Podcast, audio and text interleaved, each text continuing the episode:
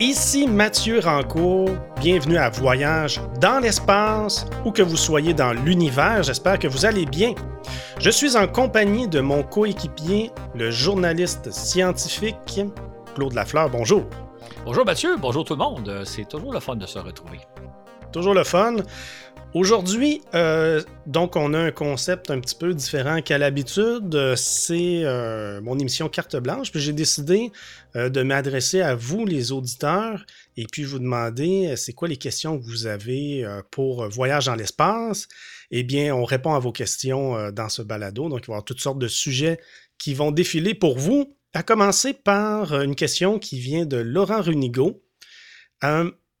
Laurent nous demande, on sait que l'envoi de spationautes euh, par l'Agence spatiale européenne est éminemment politique en fonction des budgets alloués par chaque pays. Qu'en est-il de la NASA? Doit-elle composer avec le privé, les volontés de l'exécutif, le Sénat et d'autres agences d'ailleurs? Bonne question, Claude. Oui, c'est une bonne question pour notre cher ami Laurent. Euh, petite correction, hein, on ne dit pas des spationautes. C'était mm-hmm. le terme que les Français avaient évoqué dans les années 80. Euh, tous ceux qui volent dans l'espace, en principe, sont des astronautes, sauf les Russes, dont on dit qu'ils sont des cosmonautes. Mais on ne fait plus la distinction entre les Européens. Chacun voulait avoir à un moment donné son terme. Fait que tout le monde sont des astronautes. Autre détail pour bien préciser, euh, il faut savoir que la Station spatiale internationale comprend cinq partenaires les États-Unis, la Russie, l'Europe, le Japon et le Canada. Et en vertu de leur contribution, chacun a le droit à une proportion du temps de passer dans l'espace par des astronautes. Par exemple, dans le cas des les Russes, ont le droit à 50% du temps, donc des astronautes à bord de la station spatiale. Les Américains ont le droit à l'autre 50% mais ils doivent le, répartir avec, le partager avec les Européens, les Japonais et les Canadiens. Les, pourcentages ont changé un peu avec le temps. Je ne sais pas les plus récents, mais à, une certaine époque, je pense que les Européens avaient le droit à peu près à 8% du temps des astronautes à bord de la station. Les Japonais, c'était à peu près 5% les Canadiens, c'était 3% et les Américains, évidemment, il y avait la balance. C'est ce qui fait que dans le cas du Canada, il y a à peu près un astronaute canadien qui vole tous les 4 ans, qui va passer 6 mois dans l'espace. Évidemment, dans le cas des Européens, c'est beaucoup plus. Entre autres, euh, il y a pratiquement toujours des astronautes européens maintenant à bord de la station parce que les, pourcentages ont changé. Euh, tout récemment, euh, Thomas Pesquet est revenu sur Terre. Il a été remplacé par un Allemand qui est actuellement à bord de la station. Donc, tout ça pour dire qu'il y a un certain pourcentage d'alloués selon chacun des pays, selon la participation de chacun des pays. Maintenant, il faut savoir que, ultimement, du côté américain, le 50% américain, c'est la NASA qui décide qui va voler. Par exemple, si on prend un peu l'exemple du Canada, les Américains, euh, la NASA décide à peu près tous les quatre ans d'envoyer un Canadien dans l'espace. C'est la NASA qui décide lequel des Canadiens. C'est elle qui choisit. On a actuellement, je pense, c'est quatre astronautes canadiens à l'entraînement. C'est la NASA qui choisit lequel des quatre. Euh, par contre, la NASA, elle, euh, la question de Laurent était bonne, elle, c'est uniquement elle qui décide qui elle envoie dans la station spatiale, c'est-à-dire qu'elle n'a pas à tenir compte du Sénat, du Congrès, de l'administration, ni du privé. Euh, c'est une opération menée par la NASA. Et euh, de façon générale, qui est sélectionné pour aller dans telle mission, c'est toujours le grand secret. C'est un processus vraiment secret. Euh, à l'époque des missions Apollo, il y avait beaucoup de spéculations sur qui irait, qui choisit, pour qui a été choisi. Et la NASA a toujours maintenu le secret du point de vue extérieur d'où nous sommes, et j'ai inclus les astronautes eux-mêmes, c'est une espèce de loterie. On ne sait pas exactement qui va être choisi pour réaliser telle ou telle mission. C'est la NASA qui décide. Et je vais te raconter une anecdote. Euh, à l'époque, euh, le premier astronaute canadien, c'est Marc Garneau, qui a été euh, choisi en 1984 pour aller dans l'espace. Je connaissais très bien le directeur du programme des astronautes de l'Agence spatiale canadienne, en fait du Canada, parce qu'il n'y avait pas encore d'agence à ce moment-là. Je connaissais très bien le directeur et je lui ai demandé un jour, je lui ai dit, vous, là, vous êtes le directeur du groupe des astronautes canadiens. Est-ce que vous savez pourquoi Marc Garneau, c'est lui qui a été choisi parmi les six astronautes canadiens qui étaient à l'époque disponibles? Et il m'a répondu non, moi-même, je ne le sais pas. C'est vraiment la NASA qui a décidé d'envoyer Marc Garneau. C'est la NASA qui décide qui va à bord, que ce soit pour les astronautes étrangers comme pour ses propres astronautes en principe, puis je pense qu'on peut dire en pratique aussi, il n'y a aucune influence euh, du président des États-Unis, du Congrès, du Sénat ou de toute autre source extérieure. Ça appartient à moins, que quelqu'un sortirait un exemple qui arrive quelque chose qui se serait passé, un jeu de coulisses, mais en pratique, c'est la NASA qui décide qui elle envoie dans la Station spatiale internationale. Évidemment, ça, c'est en ce qui concerne les astronautes de la NASA. Si euh, une entreprise privée comme SpaceX vend des vols touristiques, euh, comme ça va être le cas d'ailleurs, il y a un vol touristique qui est prévu au début de l'an prochain, au mois de janvier, euh, il y a donc quelqu'un qui a acheté une un vol de capsule Crew Dragon. Non, c'est plutôt une, compagnie Axiom qui organise un vol touristique. Il va y avoir un astronaute professionnel euh, accompagné de trois touristes. Là, la NASA n'a rien à voir là-dedans. C'est une transaction d'affaires, mais ce sont des touristes qui sont de passage dans la station spatiale et non pas des résidents qui vont passer six mois. Hmm. OK. Ben, moi aussi, j'étais curieux de t'entendre euh, sur ce sujet, comme toutes les autres questions aussi. Euh, je sais pas. J'ajouterais même qu'il y a des livres entiers qui ont été écrits ah sur comment la NASA a choisi, pourquoi la NASA a choisi Neil Armstrong plutôt qu'un autre et tout ça. Ça fait l'objet de bien des débats, mais c'est la prérogative de la NASA et c'est un processus secret. Eh bien. OK. bon, ben, on poursuit avec une question de Vincent Raymond. Euh, est-ce que vous pourriez nous informer à quelle expérience scientifique ont contribué nos astronautes canadiens quand ils occupaient la Station spatiale internationale? Est-ce qu'on a une idée? Oui, ben oui et non. Euh, oui, mais ce qu'il faut comprendre, c'est que quand on envoie un astronaute canadien dans l'espace, comme quand on envoie un astronaute européen ou japonais ou américain, il fait partie de la station spatiale, c'est un laboratoire scientifique dans lequel on réalise, euh, je pense, simultanément à peu près une centaine d'expériences qui touchent à peu près toutes les sphères de la science, que ce soit la biologie, la physique, la chimie, euh, l'astronomie, etc. Les astronautes qui vont dans la station spatiale, peu importe de, quel pays ils viennent, ils s'inscrivent dans ce programme-là, ils poursuivent des expériences déjà entamées et ils vont peut-être amorcer des nouvelles expériences, mais l'astronaute canadien ne va pas réaliser des expériences canadiennes, l'astronaute européen ne va pas réaliser des, expériences européennes. Tout le monde participe aux expériences. Maintenant, dans la station spatiale, il y a des, euh, des chercheurs de différents pays qui proposent des expériences. Expériences qui peuvent être. Euh, un chercheur canadien peut proposer une expérience qui va être réalisée par des astronautes américains de passage dans la station spatiale ou des Européens ou par hasard un Canadien qui passe là. Donc, c'est pas chaque pays envoie ses astronautes réaliser ses, expériences. Maintenant, dans le cas maintenant, dans le cas de quel genre d'expérience on réalise, ben, il y a comme un comité scientifique qui décide euh, parmi les propositions qu'ils reçoivent des différents pays, quelles expériences vont être retenues en chimie, en biologie, en physique, etc. Le Canada, il y a des chercheurs canadiens, on a plusieurs chercheurs canadiens qui font des expériences en biologie. Euh, les Canadiens sont beaucoup intéressés à comment l'organisme humain réagit en apesanteur, que ce soit le fameux mal de l'espace dont on a déjà parlé, que ce soit peut-être des problèmes neuromoteurs ou comment la perception visuelle se fait, etc. Donc, il y a des expériences canadiennes qui sont menées dans ce domaine-là. Il y a aussi des expériences de chimie et de biologie qui sont, euh, et de physique qui sont assez complexes. Ça s'inscrit dans le cadre de l'ensemble des expériences qui sont réalisées à bord de la Station spatiale internationale. Il faut voir la station littéralement comme un laboratoire multidisciplinaire qui est en fonction depuis maintenant 20 ans. Donc, depuis 20 ans, sans arrêt, euh, bon an, mal an, euh, 365 jours par année, il y a des expériences scientifiques, environ, je pense qu'on pourrait dire une centaine d'expériences scientifiques réalisées simultanément. Évidemment, au cours des 20, des 20 années, les expériences évoluent, euh, il y a de nouvelles qui apparaissent, il y en a qui disparaissent, mais c'est vraiment un laboratoire scientifique multidisciplinaire qui est en fonction depuis 20 ans et chaque personne qui y va, peu importe sa nationalité, participe à ce vaste programme de recherche. Ça veut donc dire aussi que si vous êtes euh, un astronaute un peu spécialisé, si vous êtes un physicien, vous ne ferez pas que des expériences de physique. Vous allez participer à des expériences médicales, à des expériences de chimie, à des expériences d'astronomie, à des expériences technologiques, la mise au point, par exemple, de nouveaux matériaux.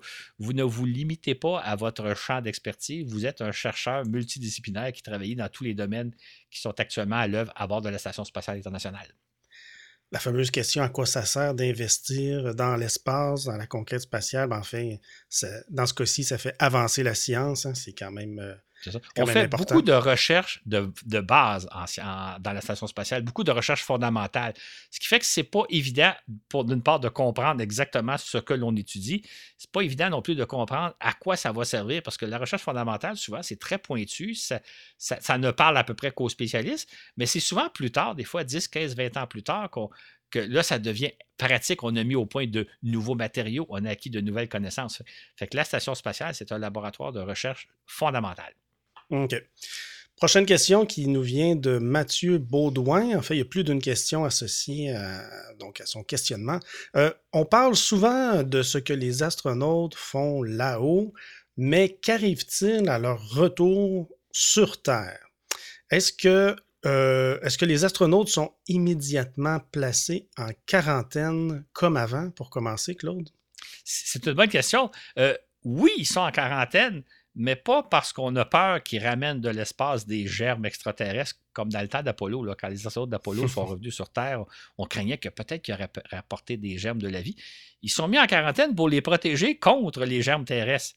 Parce qu'il faut savoir que la station spatiale, c'est un milieu fermé. Les astronautes passent à peu près six mois. Ils ne sont pas soumis à autant de virus et de bactéries de toutes sortes que nous sur Terre. Ce qui fait que quand ils reviennent sur Terre, le système immunitaire est plutôt faible.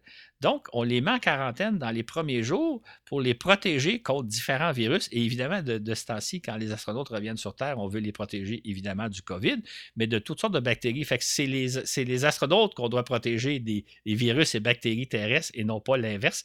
Et évidemment, le temps que leur système immunitaire reprenne le dessus, puisqu'ils ont été en quelque sorte isolés durant six mois dans un milieu euh, où il n'y a pas beaucoup de, Il y en a quelques-unes, des bactéries et des virus à bord de la station spatiale, mais pas autant que sur Terre. Donc, ils sont effectivement en quarantaine pour les protéger contre les méchants virus terrestres.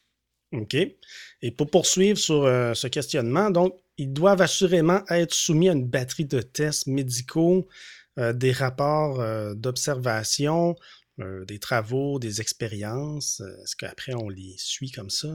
Exactement. Quand, ils reviennent sur Terre, là, c'est pas après deux, trois jours, ils sont laissés libres de retourner à leurs occupations. D'une part, euh, ils sont soumis à une batterie de tests médicaux pour voir s'ils sont en bonne santé, là, si tout s'est bien passé, s'ils se réadaptent, bien à la Terre. Souvent aussi, en tout cas dans certains cas, ils vont faire partie de protocoles d'expérience scientifique. On a pris des mesures sur comment réagit leur organisme dans la station spatiale en apesanteur. On prend des mesures pour savoir comment leur organisme réagit une fois revenu sur Terre. Même, on pourrait dire une chose, un détail en passant. Il y a des astronautes, par exemple, dans les années 70, qui ont passé euh, deux, trois mois à bord de la station spatiale Skylab. Euh, durant leur séjour, ils ont perdu, ils ont, subi une certaine perte osseuse. il y a une certaine décalcification des os qui se produit en apesanteur.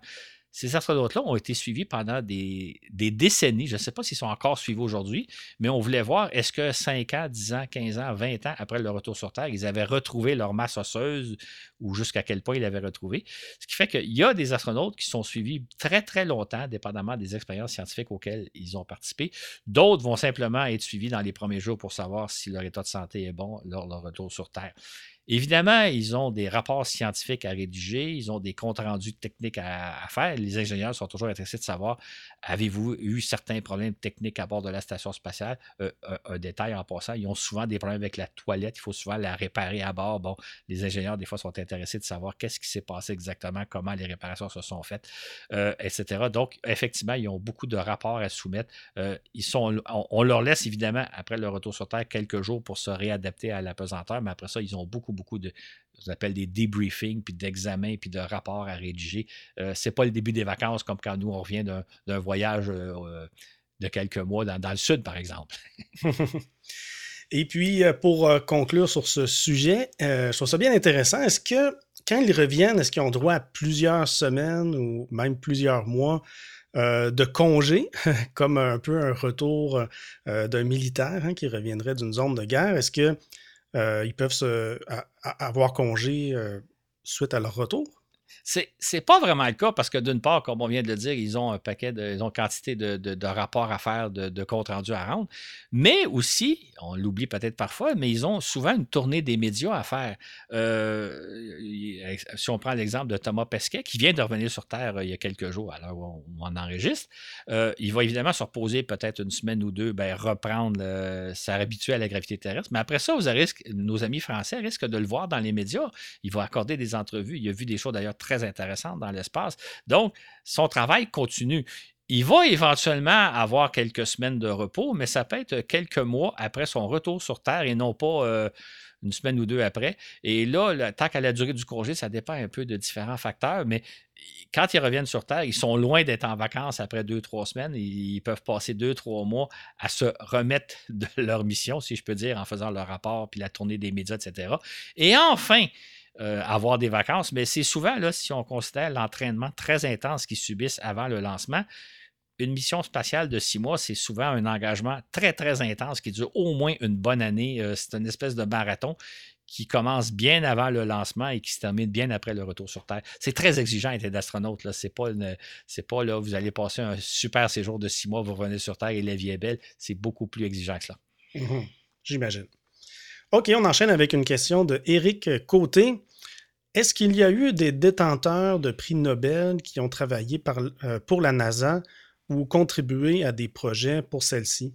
Absolument, absolument. Euh, il faut savoir hein, qu'il s'écoule souvent énormément de temps entre des recherches qui vont mener à un prix Nobel et la réception du prix Nobel. Je vais avoir un exemple dans quelques secondes. C'est pour ça que les recherches spatiales qui datent des fois des années 60, 70, 80 vont éventuellement mener à des prix Nobel. Mais en 2006, il y a deux chercheurs de la NASA qui ont gagné un prix Nobel de physique pour avoir euh, étudié comment, comment le dire en termes simples, ce qu'on appelle la radiation de fond du cosmos. Je m'explique en termes simples. Tout le monde a entendu parler du Big Bang. On imagine une explosion. Jean-René Roy ne serait pas content que je dise une explosion, mais on va le dire de même pour l'instant. Et il, reste encore comme un écho de cette explosion-là. Donc, ce qu'on appelle une radiation de fond qui est la trace de ce Big Bang-là, qui est même la preuve que le Big Bang a eu lieu il y a 13 milliards d'années. Donc, il y a des chercheurs en 2006 qui ont gagné un prix Nobel pour des études qui ont mené sur cette radiation de fond grâce à un satellite qui s'appelle COBE. Mais plus pour nous, là, ce pas des chercheurs de la NASA, mais a nos, amis européens Didier Queloz et Michel Maillard qui, en 1995, ont découvert une exoplanète. Ils ont été les premiers à découvrir une planète autour d'une autre étoile. C'était en 1995. Et en l'an 2020, ils ont gagné le prix Nobel de physique. On s'y attendait depuis longtemps. J'ai eu l'occasion, moi, des interviewer euh, il y a une quinzaine d'années de ça et on en avait parlé. Puis ils étaient un, mais ils ne voulaient pas le dire, mais tout le monde s'attendait. Fait ils ont fait une découverte très importante, la première exoplanète en 1995, et quoi, 25 ans plus tard, ils ont eu leur prix Nobel. Donc, il y a des prix Nobel, et il va y en avoir probablement beaucoup par rapport avec les recherches qui sont menées avec le télescope spatial Hubble, mais étant donné qu'il s'écoule quelque chose comme une vingtaine, trentaine d'années avant de recevoir un prix Nobel, ben, c'est pas encore arrivé. Mais, euh, et encore là, il faut savoir une chose, hein, il y a un prix Nobel de physique par année euh, et, ça comprend toutes les sphères de la physique. Donc, il y a beaucoup de gens qui font des découvertes remarquables, mais qui ne recevront jamais de prix Nobel. Euh, nos amis Queloz et Maillard n'auraient pu jamais recevoir de prix Nobel, même si la découverte qu'ils ont faite est extrêmement importante. Mais il y a des prix Nobel qui découlent de la recherche spatiale, en effet. Puis il va en avoir de plus en plus. Mm-hmm. OK, on poursuit avec une question, une grosse question ici, là, euh, dans le domaine de l'astronomie, cosmologie. c'est une question de Smoking Warthog. J'espère que tu es prêt, Claude.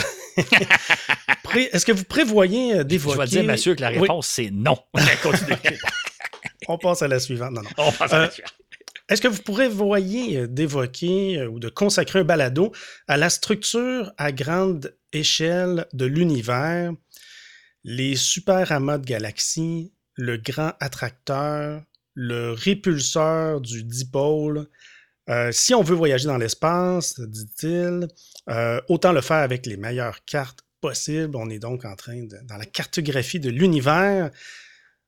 Bon, est-ce que qu'un jour tu aurais envie euh, de consacrer un balado ou une partie de balado à ce sujet? La question de notre ami pose un grave problème.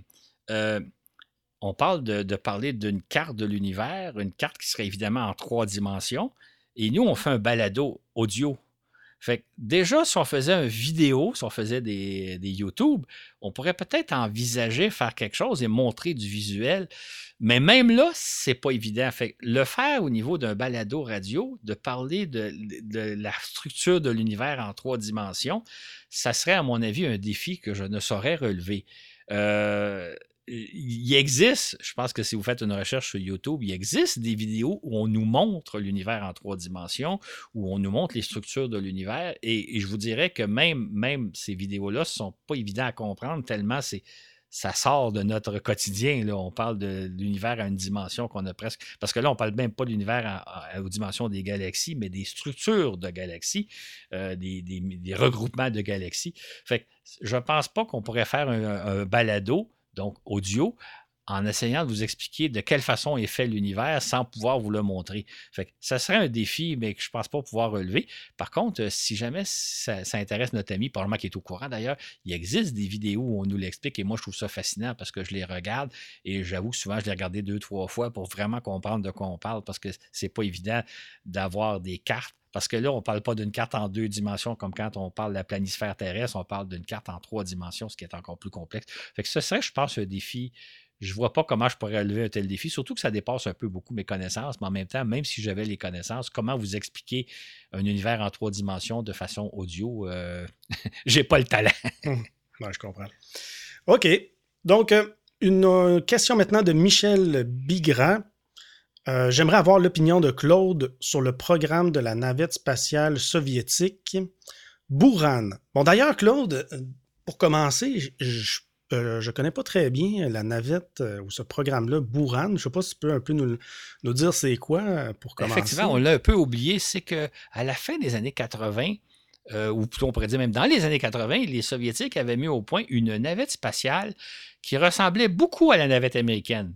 Euh, j'ai d'ailleurs publié un livre à l'époque, en 89, qui s'appelle Vive en apesanteur, dans lequel j'ai mis des photos où on compare la navette américaine avec la navette spatiale soviétique.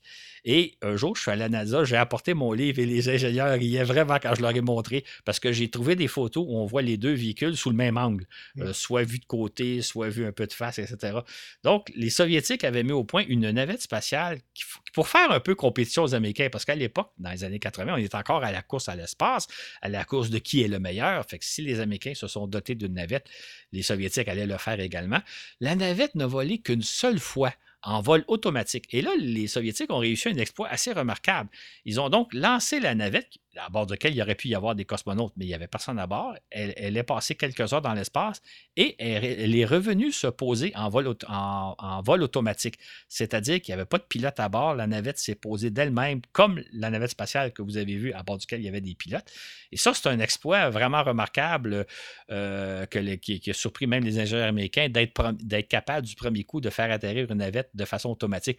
La navette spatiale américaine pouvait se poser de façon automatique, mais les astronautes à bord ont toujours voulu la piloter. Ce qui fait que les Soviétiques ont réalisé un vol de Buran. On est à la fin des années 80, en fait, c'est en 88, le vol de Buran. Et euh, après ça, il y a eu le démantèlement de l'Union soviétique, l'implosion de l'Union soviétique en 1991, ce qui fait que la navette n'a plus jamais volé. Euh, ça, c'est de façon générale. Euh, c'est une bonne question que notre ami pose parce que j'ai l'intention de faire une série de balados ben, de temps en temps. Pour raconter certains volets de l'exploration spatiale à la soviétique, on pourrait faire un volet sur les stations Salyut 6 et 7, un autre sur la station Mir, un autre sur Buran. J'en ai fait un premier volet qui s'appelle euh, dans, les secrets de la cosmonautique soviétique, là, il y a quelques temps, je pense que c'est le printemps passé.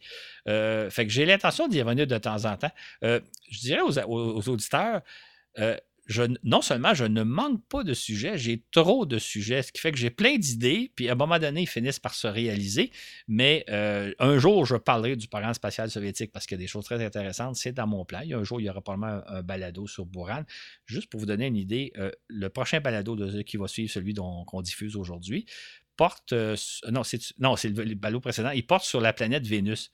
Ça fait environ deux ans que je pense à faire un balado sur Vénus. Je me dis un jour, je vais faire un balado sur Vénus. Ben, je viens de le faire. Fait qu'il faut être patient. J'ai beaucoup de sujets. Ça se bouscule même des sujets. Si j'avais le temps et l'énergie, on pourrait, et Mathieu et moi, on pourrait faire un balado toutes les semaines. La matière est là, mais malheureusement, le temps et l'énergie n'y est pas. Fait qu'un jour, je parlerai de Buran comme je parlerai des Salyut ou je parlerai de Mir. Il y a quand même des choses très intéressantes que les Soviétiques ont fait dans les années 70-80, choses qui sont à la fois méconnues et oubliées aujourd'hui, mais à l'époque, ça a été des choses très intéressantes. D'ailleurs, dans le balado sur Vénus, on parle beaucoup de ce que les Soviétiques ont fait aux abords de Vénus. Je pense qu'il y a peu de gens qui en ont entendu parler, mais ils ont vraiment fait des choses intéressantes. Vous allez l'entendre dans le cadre du balado sur Vénus. Je vais ouvrir une parenthèse, je vais en profiter pour dire qu'on a eu d'ailleurs trop de questions. On ne pourra pas toutes les, euh, les dire aujourd'hui. Hein. C'est un beau problème. Euh, et puis, euh, ben, le, cas de Vénus, je me souviens que je me, je me souviens pas qui, mais on nous a demandé il y, a, plusieurs mois, là, je me demande si c'était même pas à nos débuts, de faire un épisode sur Vénus. Et bien voilà, il, est sorti pour nos patrons. Euh, puis il va sortir euh, donc euh, éventuellement pour nos, personnes qui nous écoutent gratuitement sur SoundCloud. Mais On ne sait jamais. Donc, pour les autres questions, euh, qui peut-être dans un autre balado, on y répondra, puis peut-être même, qui sait, ça ne deviendra pas un balado entier. Donc, euh, vous pouvez nous les poser, euh, puis ça reste dans, nos notes, dans nos archives. Je, pourrais, rajouter que notre ami Michel, un jour, entendra peut-être un balado sur Boran et dire Ah, c'est l'idée que j'ai suggérée il y a X années. Exactement. Eh bien, poursuivons avec une question, en fait deux questions de Marc Barrette. Euh, il aimerait éventuellement euh, t'entendre, Claude, sur deux aspects. Le premier, c'est est-ce qu'on n'assiste pas à un retour d'une course entre Américains et Chinois dans le domaine de l'espace, bien sûr? Euh, non, pas vraiment. En fait, je suis un peu embêté là parce que j'ai l'intention éventuellement de faire un balado sur la Chine pour faire le point il faut percevoir, j'aurais beaucoup de choses à dire sur le programme chinois, c'est pour ça que je ne sais pas exactement par où commencer, mais je vais essayer de dire ceci. Euh, il y a des gens qui rêvent qu'il y aurait une course entre les Américains et les Chinois. Là, ils rêvent de revivre un peu les années 60. Ce n'est pas le cas. Les Chinois, le programme spatial chinois, contrairement à ce qu'on rapporte généralement dans, les médias grand public, euh, il n'est pas à la fine pointe autant que les Américains. Le programme chinois se compare à peu près au programme de ce que les Américains et les Soviétiques ont fait dans les années 80-90. D'ailleurs, la station spatiale qu'ils sont en train d'assembler ne ressemblera pas à la Station spatiale internationale. Elle va ressembler plutôt à la station Mir. Euh, les Chinois ont réalisé euh, sept ou huit missions spatiales habitées. Les, Soviétiques, les Russes d'aujourd'hui, puis les Américains en ont réalisé des dizaines et des dizaines et des dizaines. Le programme spatial chinois est vraiment pas au niveau du programme spatial américain et même soviétique, euh, ou même russe, mais surtout américain. surtout que les Chinois bénéficient des connaissances qu'on a acquises entre-temps. L'autre chose qui est importante de souligner par rapport aux Chinois, c'est qu'il faut faire attention à ce qu'ils disent. Euh, ils nous disent des choses. Est-ce que c'est vrai? Est-ce que c'est faux? Euh, tout n'est pas faux, mais tout n'est pas nécessairement vrai. Par exemple, ils nous parlent que les petits véhicules sont à l'œuvre sur la planète Mars, le petit rover, et sur la Lune, mais on n'a pas d'informations additionnelles qui nous montrent est-ce qu'ils sont vraiment en activité. Il faut faire attention à ce que les Chinois nous disent parce qu'un des aspects très importants de leur programme spatial, c'est la propagande, c'est-à-dire qu'ils se servent de leur programme spatial pour dire nous sommes aussi avancés que les Américains le sont aujourd'hui. Les Soviétiques faisaient la même chose dans les années 60-70. Il y a tout un volet de propagande que les gens ne voient pas. Quand je vous dis qu'il ne faut pas nécessairement se fier aux Chinois, je vais vous donner une petite statistique que tout le monde va comprendre facilement. La fameuse COVID, la fameuse pandémie, officiellement en Chine, il y a eu environ 4800 personnes qui sont décédées de la COVID. 4800. Si on compare ça au Québec, il y a eu 11 500 personnes qui sont décédées de la COVID. Au Canada, près de 30 000. Et en France, près de 120 000. OK? 11 500 au Québec, 30 000 au Canada, 120 000 en France, mais seulement 4 800 en Chine. Est-ce qu'on peut croire ça? Moi, je ne crois pas personnellement je vous donne cet exemple-là parce qu'on pourrait aussi y aller un jour dans le domaine spatial, mais les Chinois nous disent des choses, mais je ne pense pas que c'est toujours la vérité. Donc, il faut faire attention à ce que les Chinois disent. Il y a tout un volet de propagande. On est obligé des fois d'y croire, comme là, on est obligé de croire qu'officiellement, il y a eu 4800 décès de la COVID en Chine, ce, à quoi personnellement je ne crois pas. En même temps, les Chinois se servent de leur programme spatial pour la propagande. Et euh, les gens rêvent d'une course, par exemple, d'une course sur la Lune entre les Américains et les Chinois, ben, je vous dirais ceci, les Américains, ils ont gagné la course il y a 50 ans, ils sont allés sur la Lune. Fait pour eux, c'est pas une question de course. Euh, si les Chinois finissent par un jour aller sur la Lune, ils, seront allés des décennies après, après les Américains. Maintenant, les gens rêvent de vivre une course, euh, ne serait-ce que pour stimuler les Américains, ne serait-ce que pour revivre les années 60, mais il n'y a pas de course. Les Américains sont nettement en avance sur les Chinois, malgré ce que les Chinois essaient de nous faire croire. J'irai pas plus loin. Un jour, j'en parlerai un peu plus en détail dans un balado, mais faisons attention au fait que la Chine se sert de leur programme spatial pour des raisons de propagande, pour montrer qu'ils sont aussi avancés que les Américains le sont, ce qui n'est pas le cas. Et en même temps, ils ne disent pas toujours la vérité, ne serait-ce qu'au niveau de la COVID. Oui, ce serait un sujet intéressant pour un balado. Euh, Je veux juste rajouter par contre que tout ce qu'ils disent n'est pas faux. OK, il ne faut pas tomber, dans l'inverse non plus, puis soupçonner que rien de tout ce que les Chinois nous ont dit est vrai. Il y a une grande part de vérité, mais il y a une part aussi de, propagande et de demi-vérité ou de choses. Moi, je ne suis pas convaincu que les, deux petits véhicules tout-terrain qui sont sur la Lune, U2 et sur Mars, sont encore en fonction, mais les seuls qui peuvent nous le dire, c'est les Chinois, et eux nous prétendent qu'ils sont encore en fonction, qu'ils sont encore en activité, mais on n'a aucune autre preuve. Euh, moi, je pense que les véhicules ont fonctionné quelques jours, tout au plus quelques semaines, mais officiellement, les véhicules sont en fonction depuis, des, euh, dans le cas de la Lune, depuis deux ans, deux ans et demi, puis dans le cas de Mars, ben, depuis un bon six mois. Personnellement, j'ai des doutes, mais j'ai pas de preuves. Ah oui. Hmm. Et est-ce que les Chinois sont en voie de dépasser les Russes en termes de puissance spatiale? Ça, ça, dépend. Il y a deux façons de voir la question si on regarde actuellement, on peut dire oui, parce que le, programme spatial russe est en lambeau. Euh, si ce n'était pas de leur participation à la Station spatiale internationale, il ne se passerait pas grand-chose. Donc, c'est vrai. Sauf que le programme spatial chinois est à peu près, par exemple, euh, la station spatiale qu'ils sont en train d'assembler se compare à Mir, mais les Russes, ils l'ont fait Mir et ils l'ont opéré pendant dix ans de temps. Et un jour, j'en parlerai plus en détail. Euh, les, les, euh, les, Soviétiques ont fait beaucoup d'opérations aux abords de la Lune, aux abords de Vénus, on en parle dans un balado, aux abords de Mars, ce que les Chinois n'ont pas encore fait, ou en fait, ils ont fait une mission martienne. Donc, il y a beaucoup de réalisations soviétiques que les Chinois n'ont pas encore égalées. Et par contre, actuellement, le programme spatial chinois est beaucoup plus puissant et beaucoup plus fort que ce qu'est le programme spatial russe actuellement. Par rapport au passé, les Soviétiques ont, accumulé des choses extraordinaires que les Chinois n'ont pas encore atteintes. Par contre, au présent, effectivement, le programme chinois est beaucoup plus développé que celui des, Russes. Hmm. OK. Passons maintenant à la question de Marina Samarine. Est-ce que vous pouvez nous expliquer comment le temps peut-il s'écouler différemment selon où l'on se trouve dans l'espace? Je fais référence au film Interstellaire. Donc, euh, en fait, je vais répondre à la question puisque je suis un grand fan de ce film. On a décidé de me déléguer cette question, euh, puis je le fais avec plaisir. J'ai fait un peu de lecture hier après-midi, c'était pluvieux à Montréal. Et euh, pour bien y répondre, en fait, euh, donc euh, je vais dévoiler aucun spoiler par rapport au film. Si vous ne l'avez pas vu, n'ayez crainte. donc, on parle de nos voyageurs de l'espace dans le film interstellaire qui vont visiter la planète Miller, une planète océan. vous vous rappellerez pour ceux qui l'ont vu. Et une planète qui est tout proche d'un trou noir, le trou noir Gargantua. Bon. Sur cette planète, une heure équivaut à sept années sur Terre. Donc ici, eh bien, on fait référence à la notion de dilatation du temps. C'est un effet qui est issu de la théorie de la relativité d'Albert Einstein. Donc, euh, je vais vous résumer, je pense, euh, assez bien qu'est-ce qui arrive dans le film, puis c'est quelque chose de possible, ça arrive, c'est un fait dans notre univers.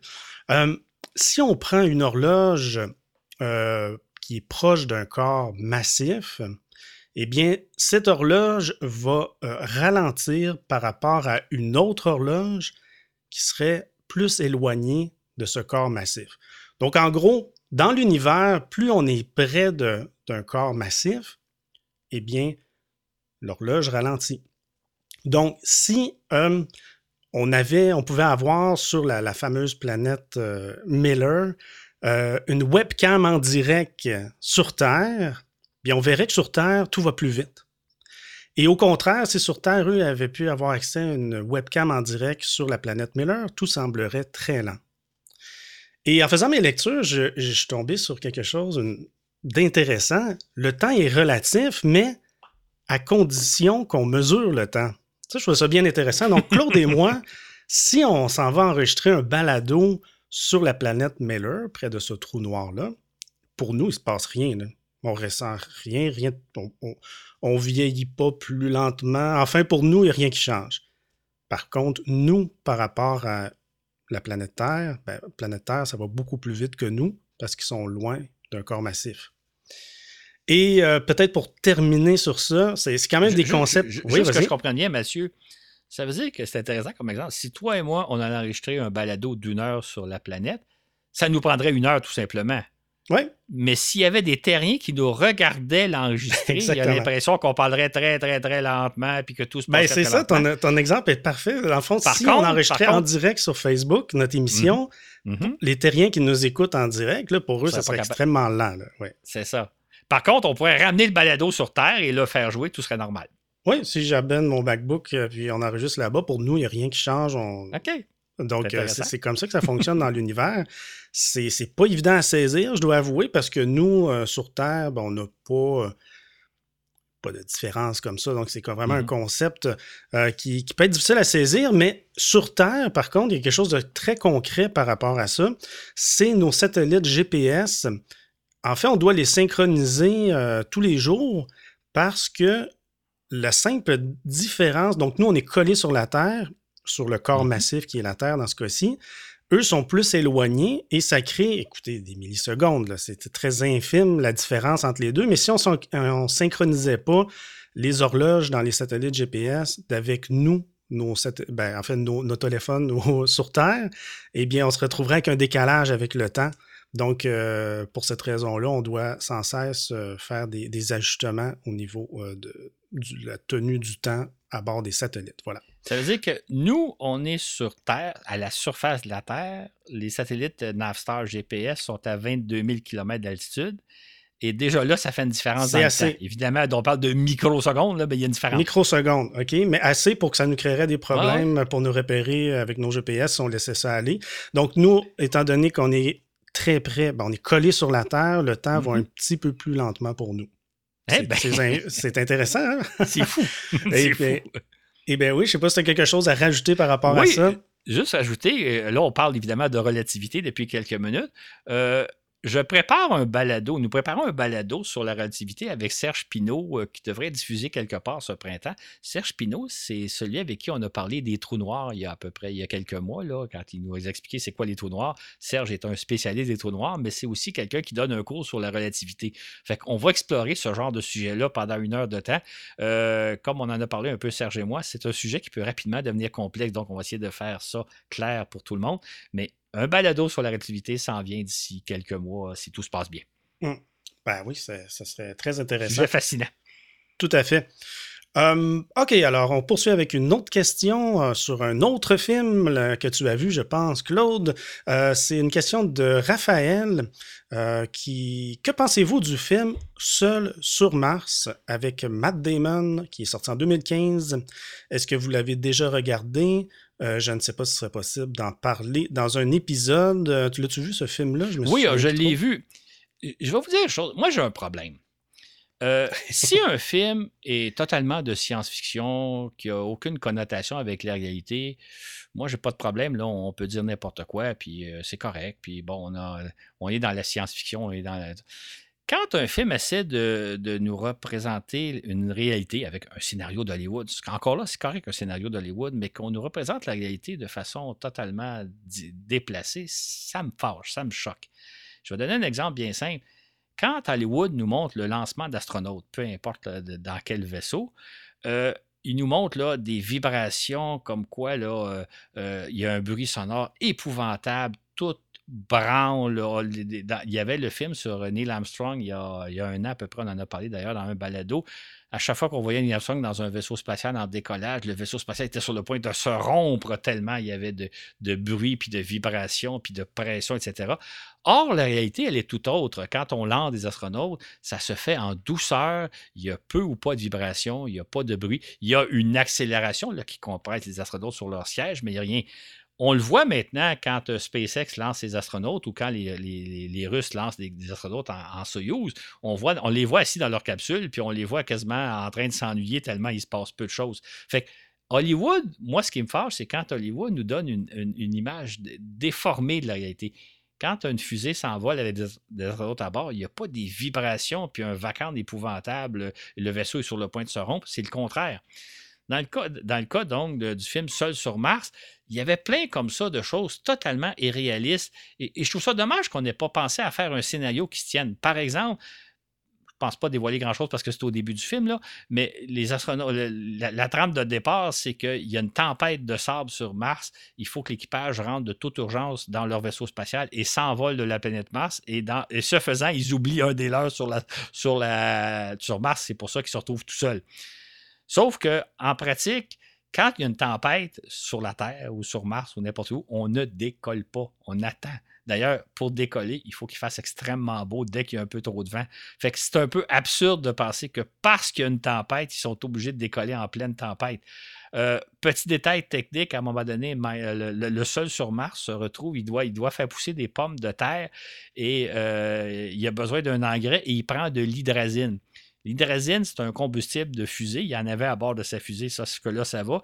Sauf que l'hydrazine, j'ai une amie qui est chimiste. Quand j'y ai parlé de l'hydrazine, elle a sursauté. C'est probablement le liquide le plus toxique qu'on a jamais créé dans l'histoire de l'humanité.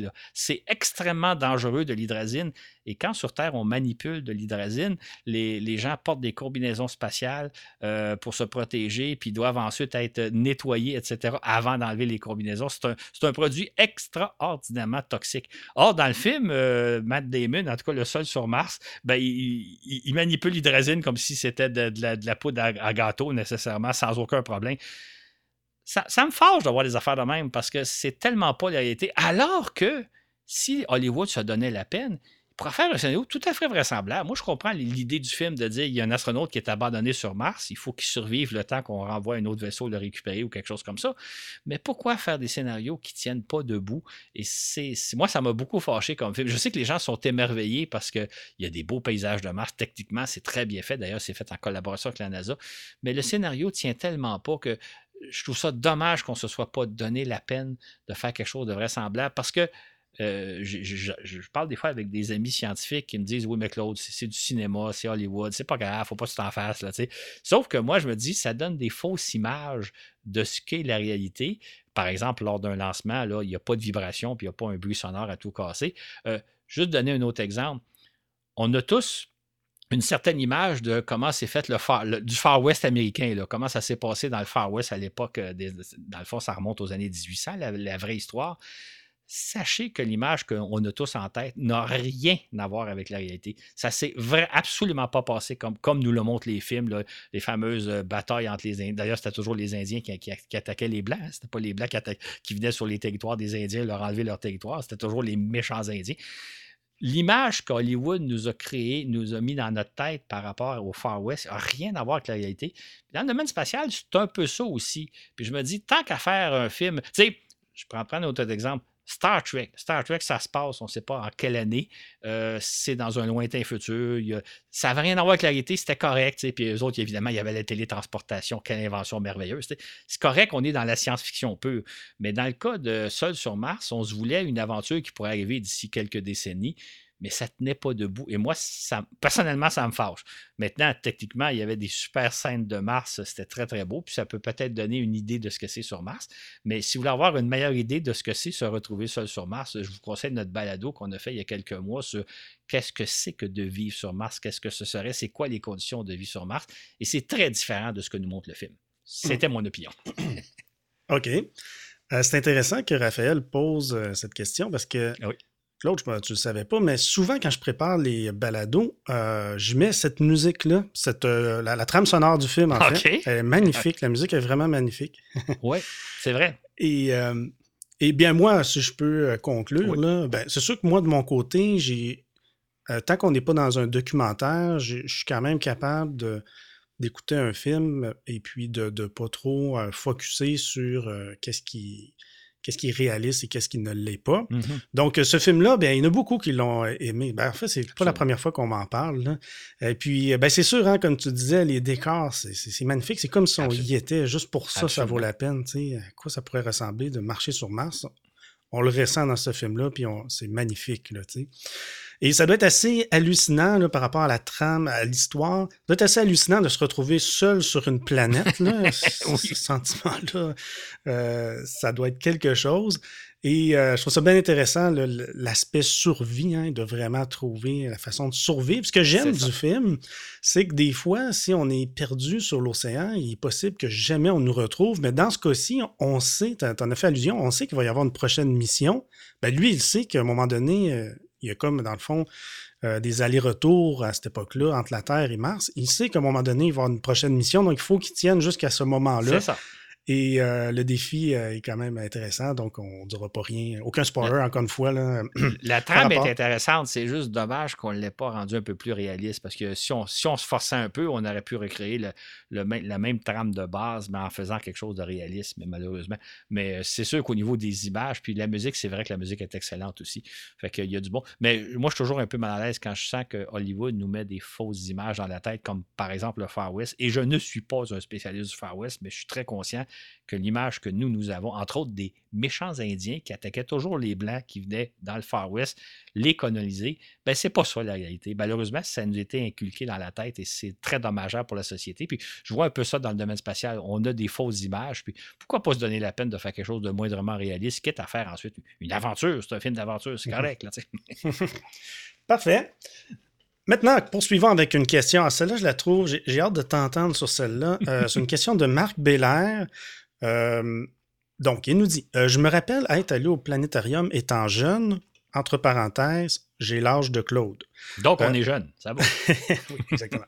Vous êtes encore jeune. On est encore jeune.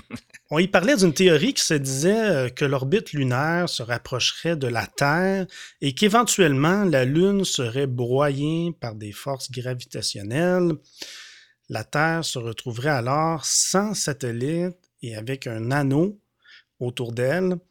Est-ce que c'est une théorie qui tient toujours? Encore une fois, là, j'aimerais savoir si tu as déjà entendu parler de cette théorie-là avant de dire si ça tient toujours.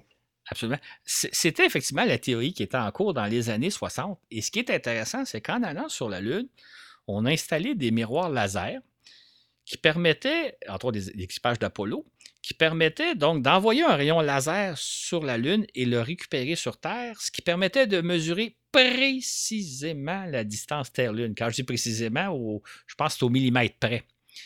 Or, ce qu'on a découvert, parce que ce, que ce dont fait allusion notre ami, c'est une théorie, ce qu'on a découvert, c'est qu'en réalité, la Lune s'éloigne de nous, s'éloigne à la vitesse d'environ 3 ou 4 cm par année.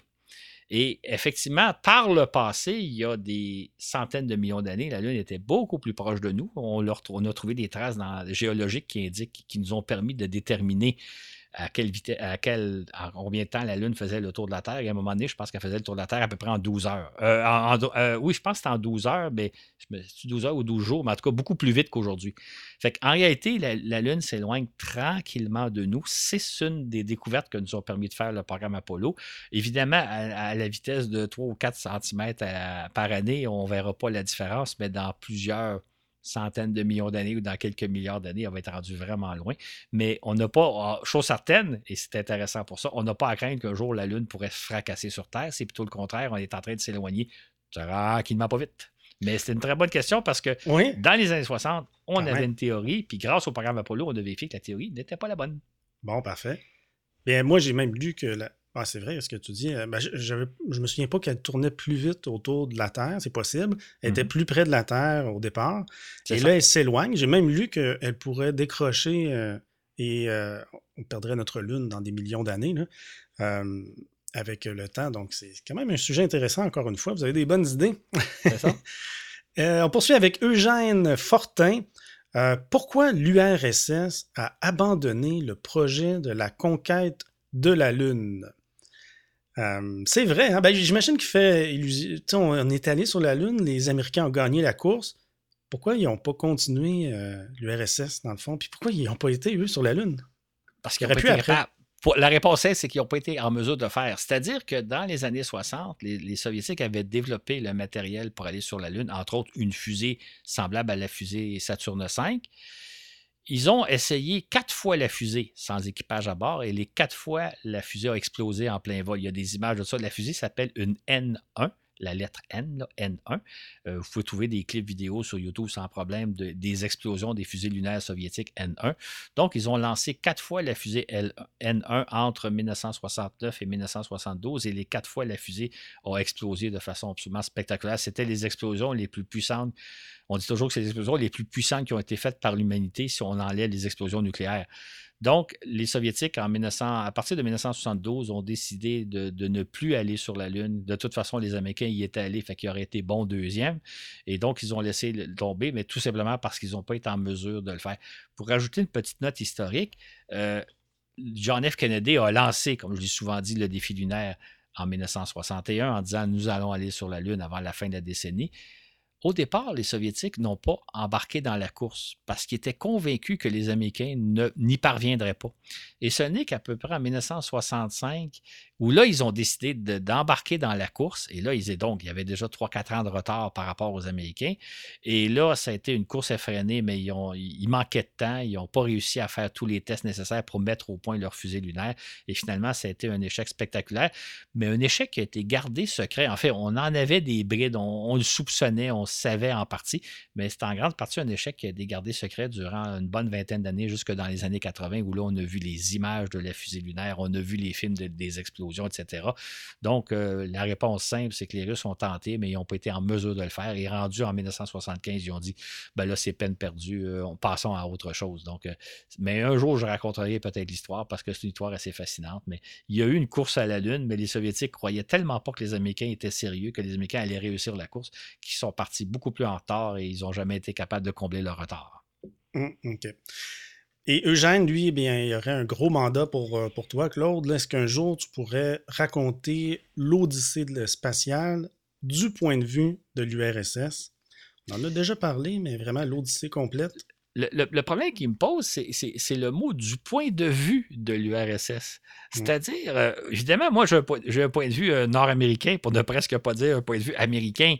Est-ce qu'il voudrait dire, est-ce que si je m'étais mis dans la peau des Soviétiques, raconter l'histoire, comment eux ont dû la vivre, et ça serait un point de vue intéressant, effectivement, ou bien s'il veut plus que je raconte l'histoire plus du programme spatial soviétique. Ce que, ce que j'espère faire, je l'ai mentionné un peu plus tôt, sous forme de peut-être une série de balados, série informelle en quelque sorte, mais ça serait intéressant. D'ailleurs, moi, moi, un de mes rêves, ça aurait été de m'asseoir avec des Russes qui l'ont vécu de programme, un peu mon, mon homologue russe, si je peux dire. Ben vous, de votre côté, vous, de l'autre côté du, euh, du beurre de fer, euh, comment, comment vous l'avez vu, comment vous l'avez perçu, puis tout ça. Fait que ça pourrait être un point de vue intéressant, mais évidemment, moi, j'ai un point de vue euh, très nord-américain. je peux difficilement me mettre dans la peau des Soviétiques, mais en même temps, peut-être que ça peut être un angle intéressant de dire comment eux ont vu la chose. Euh, c'est un angle intéressant, mais en tout cas, je, vais essayer de raconter parce qu'effectivement, dans les années 60, 70, 80, les Soviétiques ont fait des choses remarquables qu'on a un peu oubliées aujourd'hui. Et j'espère avoir le temps dans les prochains, au cours de l'année prochaine d'en parler de certains de ces volets-là. OK. Question de Pierre-Luc Cartier maintenant. Je viens de voir que la NASA a ouvert ses portes aux journalistes pour leur montrer les installations du programme Artemis. Je lisais qu'il prévoyait envoyer une capsule en février, j'imagine que c'est février 2022, autour de la Lune. Et euh, je sais, Claude, que tu n'es pas très optimiste quand euh, on parle du retour des hommes sur la Lune. Penses-tu que la NASA est prête euh, à nous prouver le contraire? J'espère me tromper. Euh, j'espère que la NASA euh, va me prouver le contraire, c'est-à-dire que pour l'instant, la NASA prévoit réaliser la première mission lunaire qui s'appelle Artemis 1 au début de l'année 2022, donc euh, en février pour le moment. Cette mission-là, c'est de lancer la fameuse fusée SLS dont on a parlé récemment avec une capsule Orion qui va être sans équipage pour aller faire un tour jusqu'à la Lune et revenir. Cette mission-là devrait avoir lieu durant l'année moi, où j'ai des doutes, ou ce, qui me paraît inconcevable, c'est qu'en principe, il prévoit l'année suivante, en 2023, lancer la mission Artemis 2 avec un équipage qui se rendrait autour de la Lune. Et en 2024, là, il ferait un atterrissage sur la Lune, notamment avec une femme à bord. C'est un échéancier beaucoup trop serré et surtout beaucoup, beaucoup trop risqué parce qu'il faudrait plus de vols d'essai. Ça, je l'ai expliqué dans un balado précédent. Ouais. Euh, c'est sûr que la NASA, elle, elle, a investi, comme je le rapportais dans un balado précédent, 80 milliards dans ce programme-là et c'est pas fini. C'est sûr que la NASA, elle, veut arriver à ses fins, veut arriver à, mettre des hommes et des femmes sur la Lune. Peut-être en 2025, peut-être en 2027 ou 2026 ou 2028, qu'importe. Moi, moi, je suis pas tant. Ça reste à voir parce que le programme est tellement mal ficelé euh, on va le voir, mais c'est sûr que, par exemple, le lancement du, début de l'année prochaine, Artemis 1, j'espère qu'il va réussir. Je vais le suivre. On va sûrement probablement en, reparler. Mais est-ce qu'après Artemis 1, il y aurait Artemis 2 l'an prochain et Artemis 3 l'année suivante? Euh, j'ai des gros doutes. Mais c'est à suivre. C'est sûr que la NASA, il y a tellement d'enjeux d'investir. C'est l'essentiel de leur programme suite à la Station spatiale internationale qu'elle n'a pas le droit d'échouer, mais en même temps, ça fait presque 20 ans qu'ils travaillent sur ce projet-là et ils n'ont pas encore réussi une seule mission. À suivre. Ce qui est intéressant de la question de Pierre-Luc, c'est que euh, on a parlé d'Artemis et euh, je le vois un peu comme une mise à jour à la lumière des nouvelles informations. Qu'est-ce que tu en penses, Claude? Alors, ils veulent vraiment suivre, parce que c'est vrai que ça, continue d'évoluer. Hein?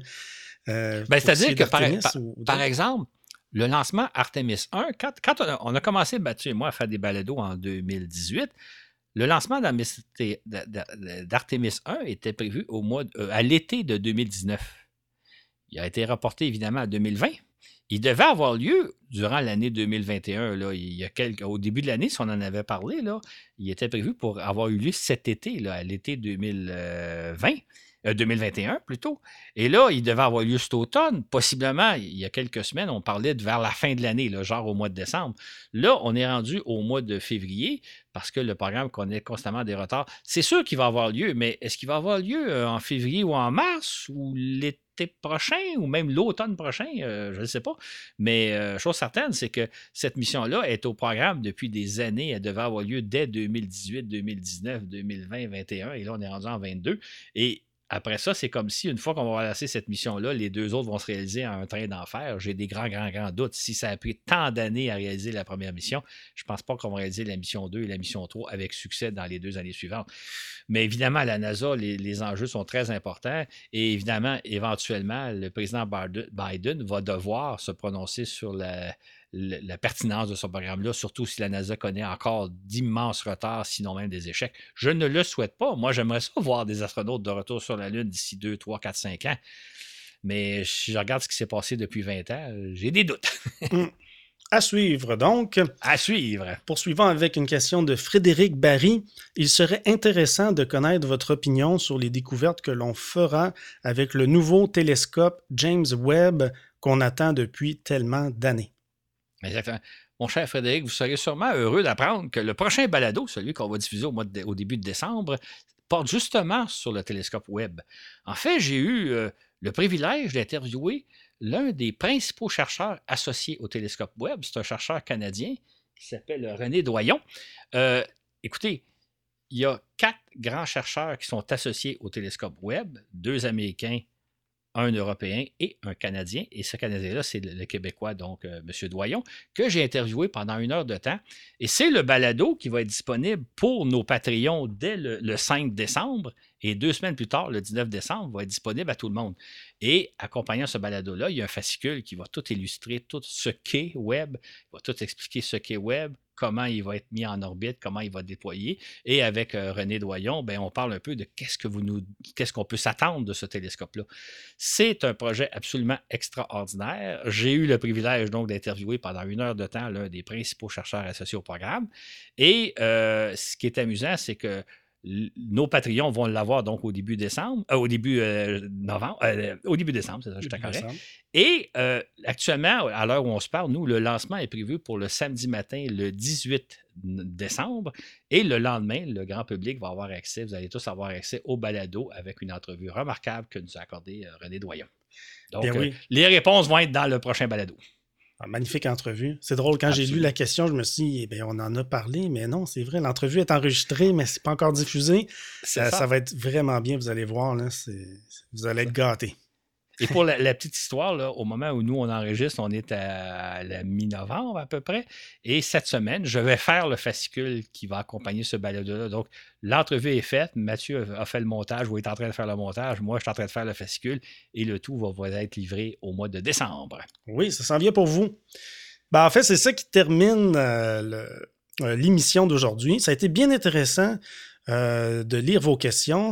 Puis j'étais bien curieux de voir ça allait être quoi les sujets qui allaient ressortir. Puis, euh, ben, ça fait différent. Ça, nous amène. Je vois que la Lune, même si on en a beaucoup parlé, on a encore eu beaucoup de questions sur la Lune. Ça, je trouve ça le fun. Et là, on avait un petit peu perdu le contrôle à l'agenda. Puis c'est parfait. C'est vraiment bien de, voir c'est quoi vos, que vous avez comme questionnement sur les, voyages dans l'espace. Euh, donc, euh, assurément, ce sera à refaire, peut-être dans une formule en, en direct, justement, live sur Facebook. Qui sait un jour. Donc voilà bien. Moi, je dirais aussi que j'aime beaucoup vos questions parce qu'effectivement, ça m'apporte des idées.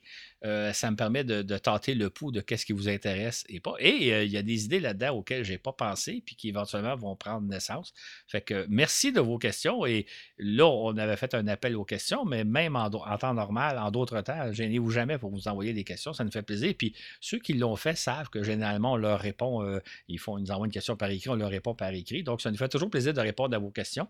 Et, en même temps, des fois, ben, de les mettre de côté puis d'y répondre en, personne comme on le fait actuellement. Fait c'est toujours intéressant vos commentaires, toujours intéressant vos questions. Et j'ajouterais, comme on s'adresse au Patreon, que votre appui est toujours très important. Euh, ça peut paraître un petit geste peut-être banal ou anodin pour vous, mais c'est très, très important pour nous, votre soutien financier, parce que c'est une preuve concrète euh, que vous appréciez ce qu'on fait et c'est très important pour nous. Tout à fait, et merci beaucoup Claude pour cette belle émission. Ça m'a fait plaisir. Salut tout le monde. Merci à tous nos patrons, toutes nos patronnes sur notre plateforme Patreon qui nous encouragent financièrement, c'est très apprécié. Pour 5 dollars et plus, vous avez euh, les émissions à l'avance et parfois du contenu bonus dans les épisodes. Ceux qui nous écoutent d'ailleurs sur le fil du Patreon savent que à la fin, on a eu euh, un échange sur euh, l'éventualité de faire euh, un direct à un moment donné sur Facebook ou sur YouTube. Ça venait d'une suggestion de Laurent Runigo. voilà, donc bien, merci beaucoup pour vos questions. C'était votre émission aujourd'hui. Sur ce, que vous soyez dans l'univers, je vous dis à la prochaine pour un autre voyage dans l'espace.